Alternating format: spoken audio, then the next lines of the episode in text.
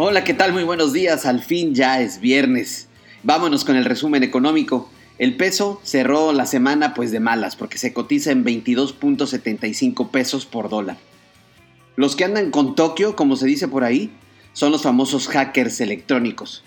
Ya habíamos comentado que se emitieron alarmas por posibles fraudes cibernéticos, específicamente cuando hacemos transacciones de banca en línea. Sin embargo, no solamente somos nosotros los vulnerables, ¿eh?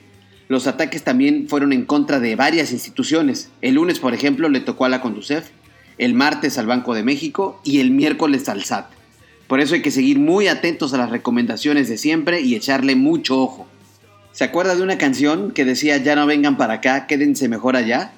Bueno, pues esto se puede hacer realidad debido a la pandemia, ya que en muchos lugares de Norteamérica, principalmente en México y Estados Unidos, Muchos residentes de las grandes ciudades están migrando a los suburbios o ciudades más pequeñas, donde pueden eficientar gastos.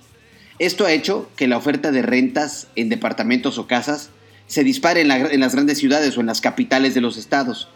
Y por otro lado, que caiga de manera considerable el precio de estas rentas. Definitivamente este es otro cambio que nos trajo la pandemia.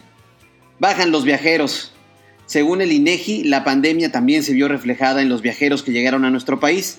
De acuerdo al instituto, hubieron 2.400.000 visitas en mayo, de las cuales 890.000 fueron personas extranjeras, es decir, cayeron en 74.3% con respecto a mayo del año pasado. Todo esto solo nos dice una cosa, que tenemos que cuidar no solo la salud, sino también las finanzas públicas y las finanzas personales porque esto se está poniendo color de hormiga.